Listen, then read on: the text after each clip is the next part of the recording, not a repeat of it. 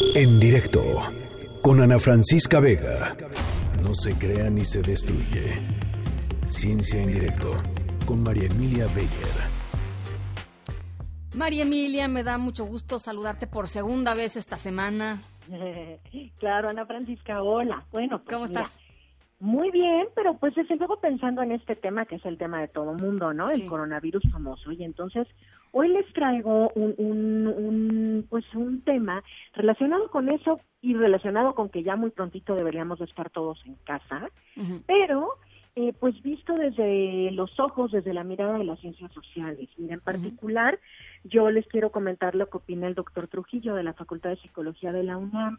Y él nos dice que recordemos que las emociones sobre todo la emocionalidad se contagia, se pega. O sea, pensemos, por ejemplo, a lo que está pasando ahorita en un supermercado con estas compras de pánico, en donde uno empezó a comprar papel de baño y ahora ya todos se copian y ahora ya es un poco una locura. Bueno, lo que él dice es, a ver, estas cosas se pegan, pero también se pueden pegar las actitudes solidarias, ¿no? Y también se pueden pegar otro tipo de expresiones que de hecho hemos estado viendo de repente en internet, como esta música que comparten en Italia de balcón a balcón, en fin, ¿no?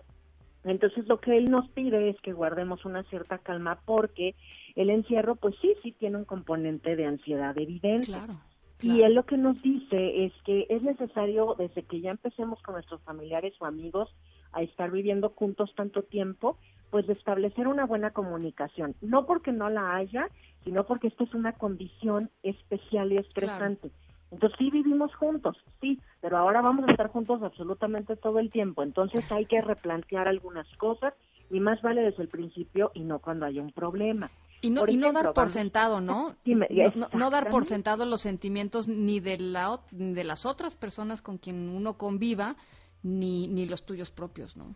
Claro, y fíjate que aquí hay un punto también muy interesante que nos dicen otros psicólogos sociales es que para compartir espacios comunes tantísimo tiempo, pues también vale la pena a lo mejor poner horarios y es algo que uno no se plantea porque la casa es de todos, ¿no? Así no te aparezcas en la sala de 5 a 7, ¿no? Exacto. ¿Y por qué? Bueno, pues porque resulta que también vamos en estos días por venir a necesitar un poquito de espacio de orden personal. A lo mejor no queremos todo el tiempo ruido, no queremos todo el tiempo estarnos viendo y no nos vamos a atrever a solicitarlo. Pero es necesario que sepamos que hay actividades que se vale hacer juntos, pero que también se tiene derecho a pedir algunas actividades separados y que ese derecho lo deben de tener todos los miembros de la familia independientemente de la edad. Y un poquito nada más para las últimas ideas, compartirles lo que dice el doctor Jamil Saki. Él es un investigador de empatía de la Universidad de Stanford. y él lo que nos dice, sí, me parece precioso lo que Padrísimo, claro. Para empezar.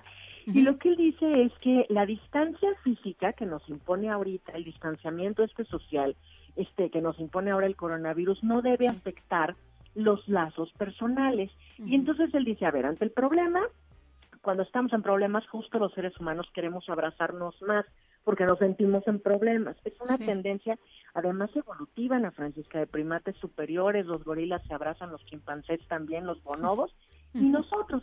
Pero resulta que paradójicamente no podemos abrazarnos justo ahorita. Entonces, lo que él dice es que le demos más profundidad a las redes sociales. O sea, él dice hay que cambiar el chip de que la tecnología es fría, o de que solo sirve para trabajar o para que los niños pierdan el tiempo. Hay que usar la tecnología bajo estas condiciones particulares de forma más profunda, como debería de ser a lo mejor una charla con tu mejor amigo, este, pero que, que, aquí solo das en likes. No, no de solo like, mejor sí búscalo en FaceTime, cocinen juntos, cenen juntos, con tu mamá, con tu abuelita y sobre todo él pide que a las personas mayores no cercanas a la tecnología no las olvidemos que se les ayude para que entonces puedan hacer uso de esto porque este pues esto puede ayudar a, a prevenir soledad y depresión. Me encanta. Este ¿Te parece si subes tus recomendaciones? Esto que nos hablaste, subámoslo a Twitter, ¿no? Eh, y, a partir de ahí le damos eh, más difusión, porque creo que es muy interesante.